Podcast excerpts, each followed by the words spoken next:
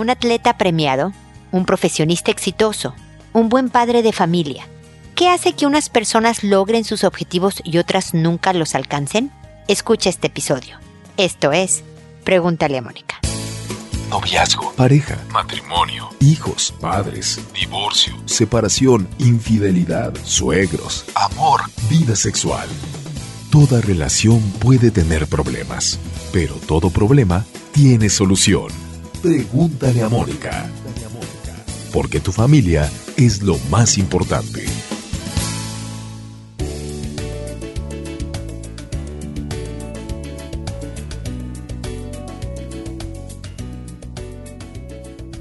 Bienvenidos amigos una vez más a Pregúntale a Mónica. Soy Mónica Bulnes de Lara, como siempre feliz de encontrarme con ustedes en este espacio en donde los invito a suscribirse al podcast. Pueden hacerlo sin ningún costo a través de iTunes o en cualquier aplicación de podcast donde los invito a seguirme en redes sociales, ya sea Facebook, Instagram, Twitter, YouTube, inclusive con videos. Los invito también a adquirir mis libros que hablan de educación de hijos, cómo fortalecer el carácter de los niños, ese se llama No más víctimas, y otro que se llama Generación App, entender y educar adolescentes en la era digital, hablo de redes sociales, celulares, etc. Los invito a formar parte de este programa eh, gracias a sus consultas, sobre todo para poder seguirles dando ideas, sugerencias, herramientas que les ayuden a hacerse de una buena vida. Eh, mejorando sus relaciones interpersonales, mejorando con estrategias y demás, poco a poco su entorno de manera que estén mejor. Y por eso el tema de hoy es totalmente crucial porque toda persona que quiere lograr sus objetivos, tener éxito, sea el significado de éxito que tenga en la vida, sea como padre o madre de familia, como profesionista, como deportista, como lo que sea, se requiere de fuerza mental.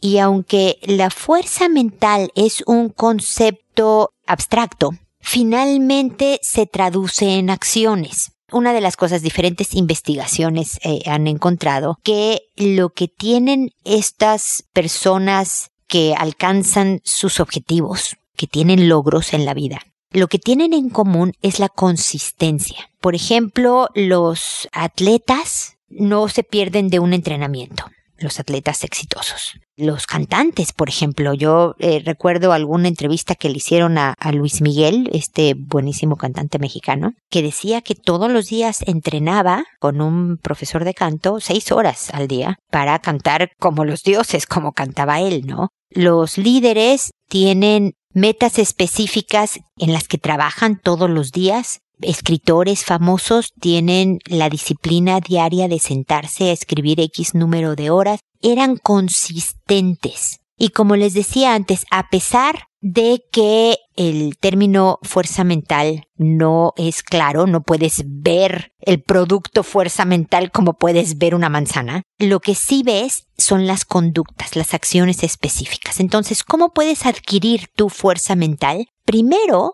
definiendo qué quieres lograr y qué significa. Hace un tiempo reciente estoy trabajando, eh, estaba trabajando con una pareja para su relación, para mejorar su relación de pareja. Y una de las cosas que yo les pedí era la definición de un buen matrimonio. Para ti, él, que es un buen matrimonio, para ti, ella, que es un buen matrimonio, no el tuyo, qué es lo que tú consideras como buen matrimonio. Y entonces me hablaban de términos diferentes y fuimos trabajando hasta llevarlo a conductas claras, aterrizarlo a lo más pequeñito, ¿no? Porque si dices, son los que tienen una buena comunicación, eh, todavía queda muy difuso, ¿ok? ¿Qué es buena comunicación? Hablar de cualquier cosa y cuando hablas de qué temas y cómo es la actitud del otro y cómo es la tuya al hablar o qué buscas obtener después de hablar. O sea, de verdad desmenuzas, ¿no? ¿Qué significa para ti ser un buen padre o una buena madre? Vete a tareas. No, quiero ser el mejor arquitecto. ¿Qué significa ser el mejor arquitecto? Y bájalo y hazlo chiquito y hazlo eh, acciones, hazlo conductas. Entonces, primero define el objetivo que estás buscando y qué significa esta fuerza mental? ¿Qué significa alcanzar cuál meta, no? Luego, también desmenúzalo, como te digo. En pequeñitas tareas se alcanza con pequeños logros. Les he dicho en muchas ocasiones. Como, no sé, mi mamá lograba subir una gran escalera a pesar de ser muy bajita y viejita, subiendo muy despacito un escalón a la vez logramos bajar de peso llevando metas pequeñas, a lo mejor como les digo a veces, ¿no? Bajar de tres galletas diarias a, a dos y subiéndole a cinco hojas de lechuga todos los días a mi, mi dieta como primer paso. Luego, segundo paso,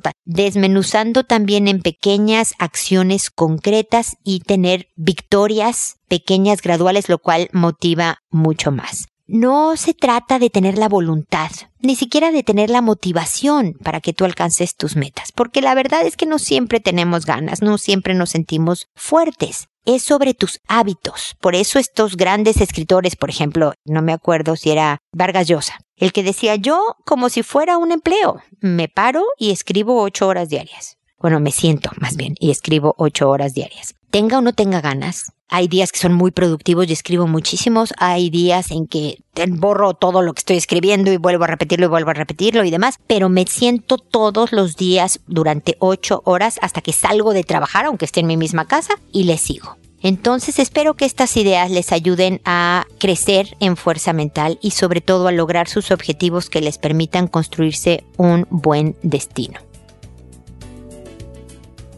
Bueno, con esto termino mi comentario inicial y como saben ahora procedo a contestar sus consultas que lo hago por orden de llegada me llego a tardar, por lo tanto no respondo cosas inmediatas, sino más bien situaciones mucho más globales como cómo mejoro mi relación de pareja, cómo le ayudo a mi hijo que lo veo en problemado o cómo me acerco en la relación de mi hijo, qué hago en mi trabajo, etcétera. Cosas más generales que puedan esperar entre mes y medio y disculpe la tardanza, pero la verdad es que no puedo contestar con más, más rápido, a menos que me dedique exclusivamente a pregúntale a Mónica y pues no, tengo que ingresar dinero. Ustedes saben que esta página es gratuita. Y les cambio el nombre a todos. Nadie sabe quién es, incluso si me dan nombres dentro de su consulta, le cambio el nombre a los personajes de los que me están hablando. Le quito cualquier cosa como el país, lugar, obviamente oficina que los pueda identificar. Son totalmente anónimos para que tengas la tranquilidad de que nadie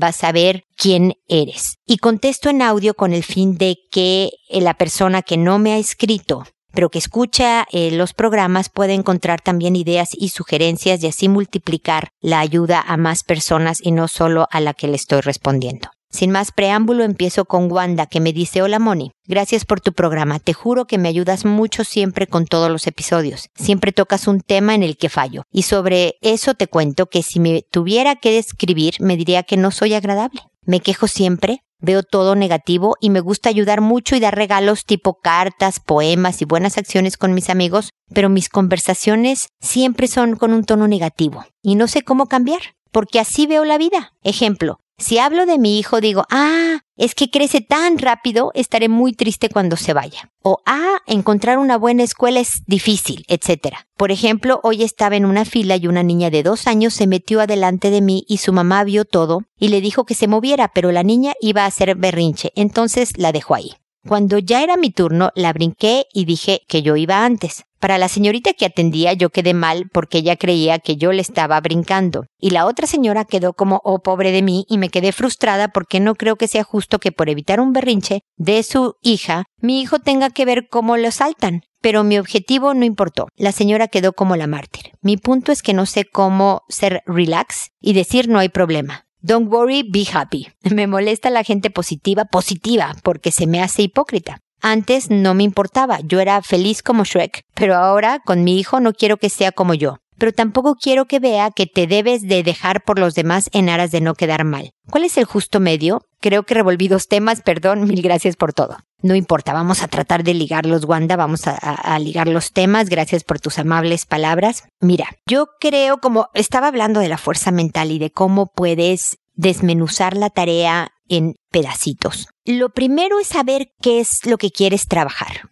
¿no? Esto que me dices que eres negativa. Ya lo reconoces, lo aceptas, lo tienes asumido, esta es la persona que soy, me gustaría poder modificarlo en alguna medida, Wanda, porque la verdad es que no te vas a convertir en estas personas que te caen mal, ¿no? En alguien positiva, positiva, positiva, que no ven la tragedia o el problema o eh, jamás, ¿no? Pero puedes cambiar la manera, sobre todo cuando lo detectas, en cómo redactas, digamos, tus frases. Tú me dijiste esto de crece tan rápido, estaré muy triste cuando se vaya. O encontrar una buena escuela es muy difícil y demás. Bueno, como estás trabajando en esta meta, empieza a decir algo primero positivo para luego decir lo negativo.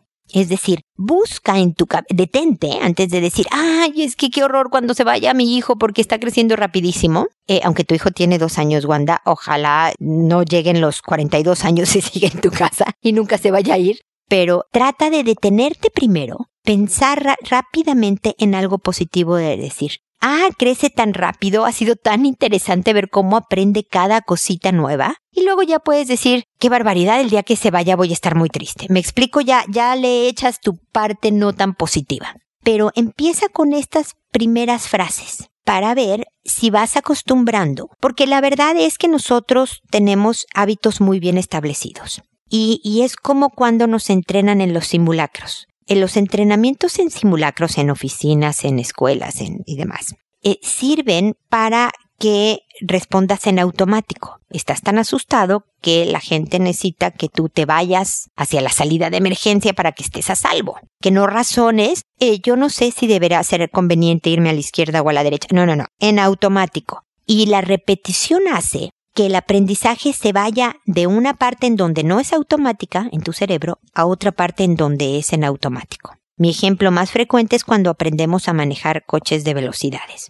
Al principio estás muy concentrado en meter primera y, luego no metes el, clutch, como decimos en México, el, embrague creo que se dice en Chile, y luego segunda y, y, lo, y se jalonea el coche porque no lo haces muy bien y vas aprendiendo y después de un tiempo de práctica, tú lo sabes, podemos manejar coches de velocidades sin pensar en lo que estamos haciendo. Puedes ir cantando, puedes irte comiendo un sándwich, ojalá no maquillándote o contestando mensajes de texto, ¿no? Pero lo puedes hacer en automático. Bueno, lo mismo pasa con este tipo de, de tareitas, Wanda al principio vas a estar muy consciente de, detenerte, se va a sonar hasta rara o forzada la frase de, ah, qué lindo esto, para luego decir lo otro, y después te va a empezar a salir más natural, porque ahorita lo que haces en automático es lo negativo, es a lo que has acostumbrado a tu cerebro, es el, la neurona que está bien aceitada y, y es bien fuerte, mientras que la otra del positivismo está toda debilitada y escondida y flaquita, ¿no? En tu cerebro. Y este entrenamiento toma tiempo.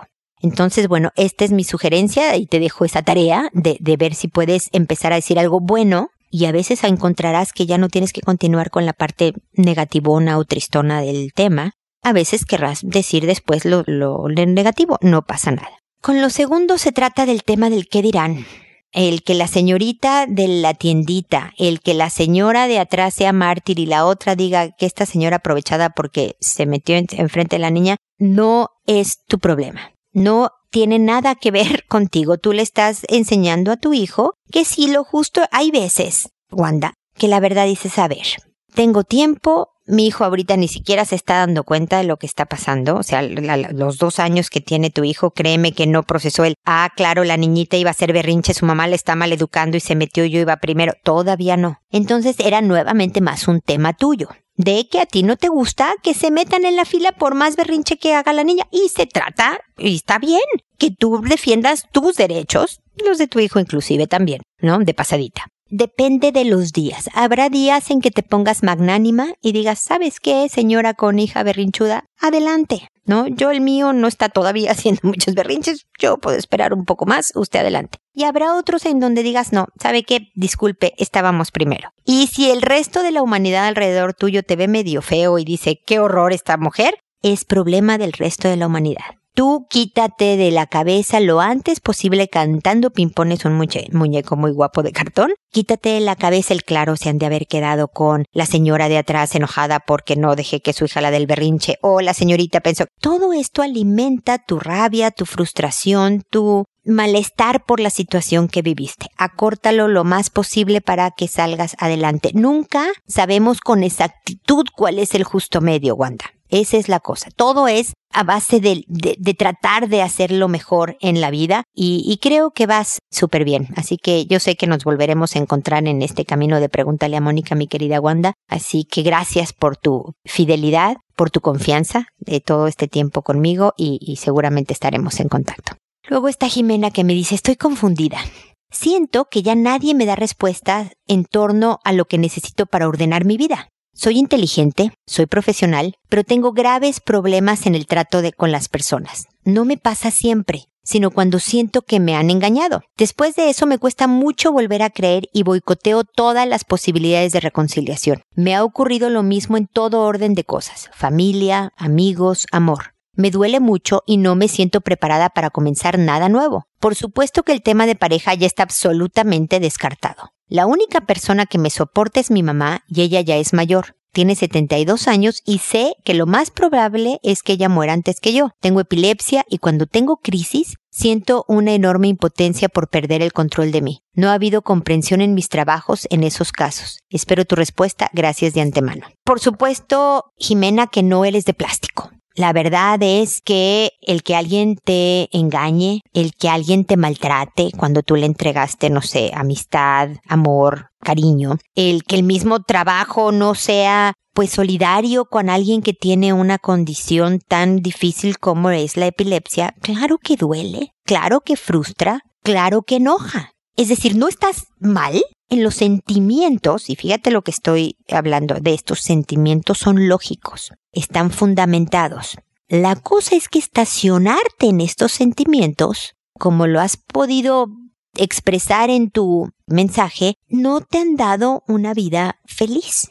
Y de eso creo yo que es lo que se trata la vida, de llegar a estar contentos, satisfechos, en paz con lo que nos ha tocado vivir. Incluso me atrevo a decir, Jimena, la epilepsia. Fíjate la barrabasada que te estoy diciendo. Porque la verdad es que no es fácil tener una condición. Te lo digo yo que tengo como 40. No, no tengo como 40. No tengo algo tan grave como una epilepsia, debo de decirlo, pero sí tengo condiciones que me han dejado bastante amolada y, pues sí, graves eh, y en el hospital en varias ocasiones. Y no se quitan no se curan, es decir, me acompañarán toda la vida. Entonces te entiendo en parte. No me atrevo a decir que de la misma manera porque yo no he tenido tu vida y porque yo no tengo epilepsia, pero puedo entender tu sentir. Ahora tú y yo, gracias a esta condición física, también somos las personas que somos a lo mejor con una capacidad impresionante de recuperarte, de levantarte y decir, pues voy a mi trabajo y salgo y convivo con la gente, eh, aunque no esté yo de muy de buenas, etcétera, etcétera, y de sacudirte las rodillas y dar el siguiente paso, Jimena. A lo mejor de apreciar los momentos en que te sientes bien o que por lo menos no estás teniendo una crisis te da ciertas fortalezas y parte de sentirte bien con la vida es el, el aprecio y el agradecimiento por lo que sí tienes. No todo lo que se te ha quitado, sino lo que sí tienes. Y lo mismo pasa con las personas. ¿Qué sí te dan? Porque todos somos personas, Jimena. Y somos bien imperfectos e injustos y a ratos groseros y mentirosos. Tú y yo incluidos. Estoy segura de que tú has lastimado a alguien sin que se lo merezca tanto y tú esperas y cuentas, por ejemplo, en tu caso me has dicho, tu mamá es la que ha estado al pie del cañón, al lado tuyo, siendo la persona a lo mejor difícil con los demás que eres, tu mamá te ha perdonado algo que le hayas hecho a ella alguna vez. Y a lo mejor otras personas también te han perdonado unas, no todas, pero tú no perdonas. Entonces no se trata de olvidar lo que te hicieron, te tendrían que extirpar la parte del cerebro que almacena las cosas para que de verdad olvides si te lo hicieron. Y no se trata de que tengas esta sensación pura del perdón. Se trata de cuál es tu objetivo. ¿Quieres una vida feliz? Entonces, ¿qué es lo que, aunque no tengas ganas, aunque inicialmente el sentimiento no te acompañe, Jimena, te acerques a esa otra persona? Trates de definitivamente construir la relación a pesar de la imperfección. Obviamente depende del daño que te hayan hecho. Si alguien te fue infiel, te robó dinero, te pegó, pues sí te sugiero que te mantengas distanciada de esta persona. pero si los engaños han sido por imperfecciones, voy a decirlo, normales de la gente, si las lastimadas ha sido porque sí me equivoqué y no debí de hacerlo, pero lo hice, es importante por ti, para ti, que conectes con los demás. Yo quisiera pensar que porque tienes epilepsia, tienes un apoyo terapéutico permanente. Jimena, sería muy bueno que tuvieras como el psicólogo de cabecera, que habrá temporadas que lo veas, no sé, cada semana y temporadas que tú estés mejor que lo veas cada de vez en cuando, pero como el de cabecera, porque tener una condición exige mucho física y emocionalmente. Y tal vez por esta misma condición y por tu personalidad también tienes estas trabas en relaciones interpersonales. Me, encantaría ser yo la que te ayudara, pero ni sé dónde vives, ni sé nada de ti, o sea, fuera de tu correo. Así que busca la ayuda, el apoyo que necesitas. Necesitamos ayuda a veces de especialistas, a veces de amigos y demás. Y empieza un poco con la sugerencia que yo le estaba dando a, Wanda, ¿no? De, de ir detectando una conducta en específico que puedas cambiar. Algo chiquito, empieza con algo pequeñito que empieces a entrenar a tu cerebro a irse para allá, poco a poco. Al principio te digo, con mucho trabajo y luego cada vez espero más fácilmente. De todas maneras, estoy aquí para que sigamos en contacto y te pueda acompañar en este proceso, ¿ok? Ahora es el turno de Yaritza. ¿Se fijan lo creativa que estoy inventando? Bueno, no los invento. La verdad es que me pongo a buscar nombres de hombre y de mujer por internet y voy en orden alfabético, así que de creativa no tengo nada. Pero bueno, Yaritza me dice muchísimas gracias por tus consejos. Te aseguro que me servirán mucho. Esta vez necesito más de tus consejos. Como te comenté la vez anterior, tengo un hijo de 5 años, yo tengo 21, así que soy muy joven e inexperta. En la escuela de mi hijo me mandó hablar su profesora diciéndome que tengo que cambiar la actitud de mi hijo. El hecho es que es hijo único y todo lo quiere para él. Todo lo quiere hacer él, quiere ser el centro de atención siempre. Su profesora dice que es un buen estudiante, solo ese es su problema y por lo mismo tiene problemas con sus compañeros. Ya intenté hablar con él pero sigue igual. Gracias por su atención, saludos y abrazos. Gracias a ti, Yaritza, por la confianza de volverme a escribir. Me encanta tener consultas de la misma persona. Y yo entiendo la parte de la inexperiencia de ser primeriza, de ir aprendiendo en el camino, nos pasa a todas. Y más cuando tu hijo es hijo único, pues sí hay trabas que es importante, o por lo menos temas que es importante tener presentes para vigilarlos. Qué bueno que ahora, a los cinco años, la profesora te dio una señal de alerta para trabajar algo importante en tu hijo. Lo primero que te sugiero, eh, mi querida Yaritza, es que hables con todo adulto involucrado en los cuidados de tu hijo. Si tú eres, por ejemplo, mamá soltera y vives con tus papás o tus hermanos en tu casa, y entonces tu hijo es de verdad el muñeco de todos alrededor y todos le aplauden todas y todos le dicen que qué maravilloso y todo. Entonces tienes que hablar con los adultos, en un rato que no esté tu hijo, haces una reunioncita y les explicas lo que está pasando y cómo le está afectando con sus compañeros, no solo en la parte de hacer amigos, sino también en su desempeño escolar, esta característica de tu hijo y que por lo tanto necesitas que todos colaboren en no festejarle absolutamente todo, en no dejarle salir con la suya, porque si tú estás criando sola, o tú y, tu pareja, o, tú y tu abuelita, y toda tu familia, los que sean, o tú una y una persona contratada para cuidar, los que sean, todos deben de estar en la misma línea para que el lenguaje sea homogéneo, ¿ok? Después te sugiero que lo pongas en alguna cosa de deporte. Necesita convivir no solo en el colegio, sino también con otros niñitos y aprender a tomar turnos. En el deporte, pues el desempeño no siempre es óptimo. A veces te equivocas, a veces eres el último, tienes que esperar tu turno. Y todo este tipo de cosas entrenen socialización a tu hijo jueguen juegos de mesa propios de su edad y a veces le ganarás y a veces deja que él gane o él si ganó honestamente, pues ganó honestamente, eh, no lo atiendas inmediatamente, dile espérame unos minutos y déjalo esperar un par de minutos para algo. Enséñale, por ejemplo, en estos momentos eh, mamá está descansando cuando el reloj, ya sabes, la manita larga del reloj llegue acá o cuando el timer, yo de verdad usé el timer de cocina como herramienta como mi socia en, la crianza de los hijos. La usé para miles de cosas, excepto cocinar, mi querida Yaritza. Entonces yo le decía a mi hijo, a ver, mira, cuando suene la alarmita del timer, ya entonces tal y tal. Y, y lo haces esperar turnos, lo empiezas a fortalecer en estas áreas que van a ir ayudando conforme también él vaya madurando a manejarse mejor en estos temas diciendo que todo lo quiere ganar, ser el único, ser el florerito, como dicen acá en Chile, ¿no? Entonces es, es cuestión de tiempo. Hablar con él siempre es bien interesante, Yaritza, pero no siempre funciona, ya lo has podido ver. Ojalá uno pudiera decirle a, los hijos, oye hijo, mira, es bien importante que obedezcas a mamá en la, a la primera y no a la quinta vez que te pide algo. Por ejemplo, ese es el sueño ideal de toda madre o padre, ¿no? Y que el hijo diga, tienes toda la razón, mamá. ¿Cómo no se me había ocurrido hacerte caso a la primera? La verdad es que hasta ahora que lo dices, eh, ah, de ahora en adelante voy a hacer. No es así. Tú hablas con tu hijo y se le borró el cassette y lo vuelve a hacer nuevamente de que hasta que le dices, por favor, recoge tus juguetes. Ya casi casi gritando, el niño medio percibe tu voz, ¿no? Entonces es más la acción, es más la conducta lo que hace que un hijo se vaya formando. De todas maneras, sigue hablando con él. Las conversaciones son importantes y también formativas, pero en este caso van a ser las actividades, entre otras, que te estoy sugiriendo, lo que ayudarán a tu hijo a no comportarse tan como hijo único. Va a tener características inalienables, es decir, que no se va a poder desprender de ser hijo único.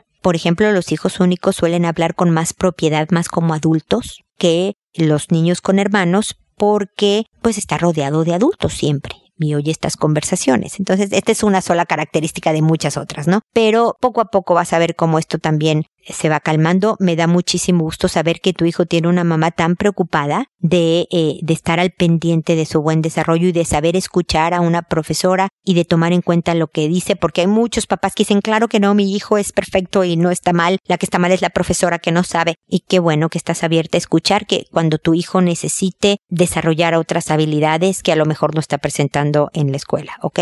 De todas maneras, ya sabes, seguimos en contacto para las 200 preguntas de aquí a que tu hijo tenga 38 años, ¿ok? Gracias, Yaritza. Luego está Suri, que me dice, mi hija de cuatro años me comenta que en su jardín hay un compañero que le toca en sus partes genitales y que a ella no le gusta. El nene lo hace en forma de golpe. Me angustié muchísimo. ¿Cómo abordo esta situación además de hablar con la maestra? Obvio. Siempre le explico a ella que nadie debe tocarla ni hacerle algo que ella no quiera, que debe de contármelo enseguida. Y fue lo que hizo. Me lo contó la misma noche. ¿Qué más, además de hablar, puedo hacer? Me preocupa muchísimo las horas que está en el jardín que algo pueda pasarle. Mira, Suri, se ve que el niño alguna vez le pegaron en sus partes nobles, como le digo yo, en sus genitales, y le dolió mucho. Y a la hora de ser agresivo, como lo son muchos niñitos de cuatro años, niñitos y niñitas, porque no miden impulsos y no están muy crecidos en la vida, pues le pegó donde él sabe que duele. Tu hija se comportó como una campeona. Yo espero que la hayas felicitado por eso y si no, un día dile, oye, me estaba acordando el otro día que me contaste cuando te pegó Juanito, ¿te acuerdas? Que me lo contaste. Qué bien que inmediatamente supiste que eso no se hace y que me contaste. Actuaste perfectamente, ¿no? Obviamente tiene tu hija, no solo contártelo a ti, avisar a la profesora. Cualquiera que le pegue, la maltrate, se burle, es importante de, me están haciendo esto. El fulanito Juan González Pérez, ¿no? Que está ahí sentado, me molesta de esta manera. Y lo demás es que lo que le has dicho, ¿no? Que nadie debe tocarla, nadie debe de enseñarle genitales, ella no debe de enseñárselos a nadie, lo que estás haciendo va por buen camino. Me gustaría aliviarte un poco esta preocupación de, de, de que algo le pueda pasar en el jardín. Suri le van a pasar muchas cosas, muchísimas buenas y algunas malas. Cuando protegemos a un hijo para que no le pase nada, efectivamente no le pasa nada,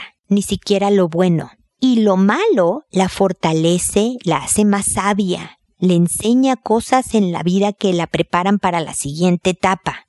Entonces ya sé que el que alguien te pegue en los genitales nunca es agradable, no debería de suceder. pero créeme que tu hija vio que puede y sobre todo con tus felicitaciones de que lo hizo bien, se siente fuerte. Ah, mira, soy capaz de avisar cuando me atacan, ¿no? Puedo detener al agresor de esta manera. Y eso eh, construye carácter, construye fuerza mental, ya que estoy hablando de esto en el episodio, ¿me explico? Deja que le pase, o sea, no deja que le pasen cosas a tu hija, no la pares en medio de una avenida, por favor, ¿no? Pero quiero decir, aguántate la preocupación, eso es parte de ser mamá. Nos pasa siempre, yo ya tengo hijos adultos y de repente se van de viaje, a veces solos, a veces acompañados. Y yo la verdad es que no respiro tranquila hasta que no los veo regresar a la casa. Ya los míos están a dos minutos de irse para siempre y entonces yo creo que me iré acostumbrando a no verlos diario y no saber de ellos diario. Por lo pronto, cada vez que vuelven digo, ah, que bueno, ya está la familia completa nuevamente. Las preocupaciones no se nos quitan pero no actuemos sobre estas preocupaciones. No impidamos que de verdad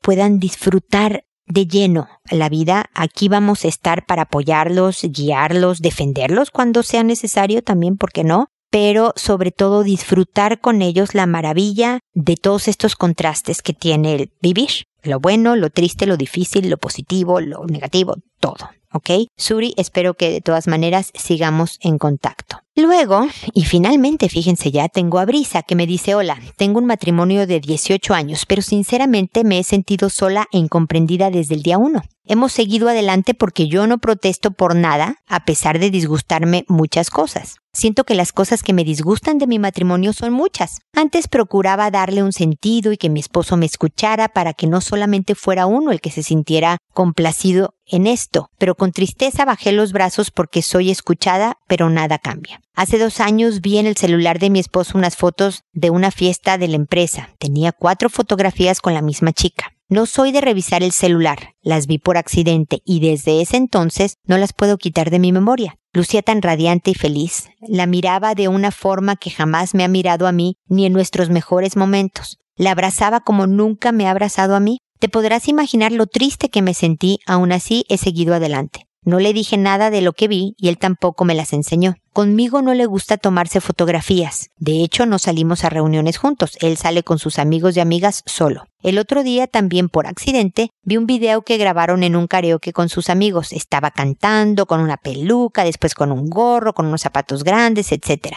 Se dio el lujo de parecer ridículo. Y con mis hijas y yo siempre está taciturno, siempre metido en la computadora trabajando. No hay diversión y cuando a veces me pongo a bailar con la escoba, me dice que no haga ridiculeces. Siento que él está poniendo en riesgo nuestra relación al salir tan seguido con sus amigos. He visto a sus amigos en fotos y videos. Todas son solteras y se a sus amigas, perdón, y se nota que tiene mucha afinidad con ellas. Hablan de lo mismo porque trabajan juntos, se divierte con ellas, las abraza y disfruta su compañía. Conmigo siempre ha sido apagado. No es cariñoso, pero ni quejarme. Él siempre fue así conmigo. Pero me pregunto si es normal que nuestra relación sea así. ¿Por qué con sus amigas y amigos es diferente a cómo es conmigo? Yo era muy alegre, pero me he ido apagando de a poco. Ya nada me ilusiona, no me gusta salir porque siempre me deja sola o me regaña porque me tardo escogiendo los víveres. A las niñas siempre las apresura o pone su cara de enojado y desesperado. Yo trato de acercarme mucho, traté de acercarme mucho a él, pero su rechazo me ha lastimado mucho. Así que ahora simplemente cada quien hace su vida. No discutimos, llevamos una relación cordial, yo tomo pocas decisiones, hablo poco, etc.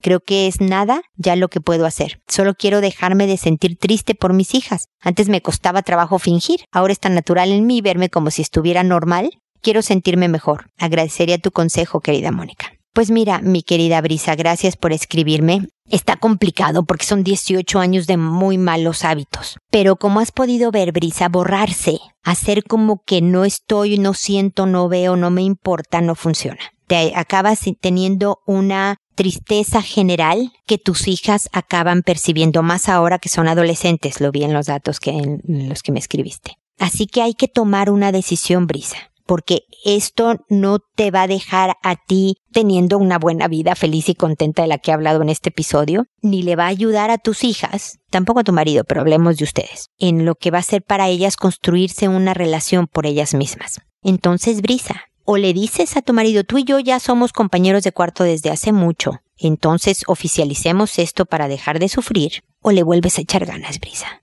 Porque esto de borrarse no funciona te está acabando, te está pagando seriamente. Y el echarle ganas, mi querida Brisa, es, por ejemplo, y vámonos nuevamente con tareitas pequeñas, salir con él y esforzarte por pasarla bien. No nada más como emberrinchada porque ya me dejó solo otra vez, él se fue con todos sus amigos, nadie me está haciendo caso. No, involúcrate en la fiesta. Si él no te está hablando a ti, voltea con el de al lado o la de al lado y habla. Haz un esfuerzo por pasártela bien. Es toda la tarea que te encargo si estás decidida a retomar tu matrimonio. ¿Se puede, Brisa? Créeme que aunque lleven 18 años va a costar un rato porque son muchos años en mi contra, pero puedo ayudarte a reconectar siempre y cuando, siempre y cuando tú quieras hacerlo. Ojalá él también poco a poco recupere la motivación. A lo mejor en esta intentona de oye, yo voy contigo, vas a notar que él francamente ya no le interesa. No, no, no, no vengas. No, no importa, tú puedes pasarla bien y todo. Yo tengo ganas de salir el día de hoy y que empiece a ver él desde lejos, a lo mejor sin hacerte mucho caso, que eres capaz de divertirte en una misma reunión con él, a pesar de que lo veas con sus amigas platicando y demás. Veamos cómo reacciona ante esta primera actividad siempre y cuando quieras trabajarlo, Brisa. Espero tu comentario acerca de lo que te estoy diciendo, tu reflexión y desde ahí empezamos a trabajar. ¿Qué te parece? Espero tus noticias. Y espero también amigos que nos volvamos a encontrar en un episodio más de Pregúntale a Mónica porque ya sabes, tu familia es lo más importante. Hasta pronto.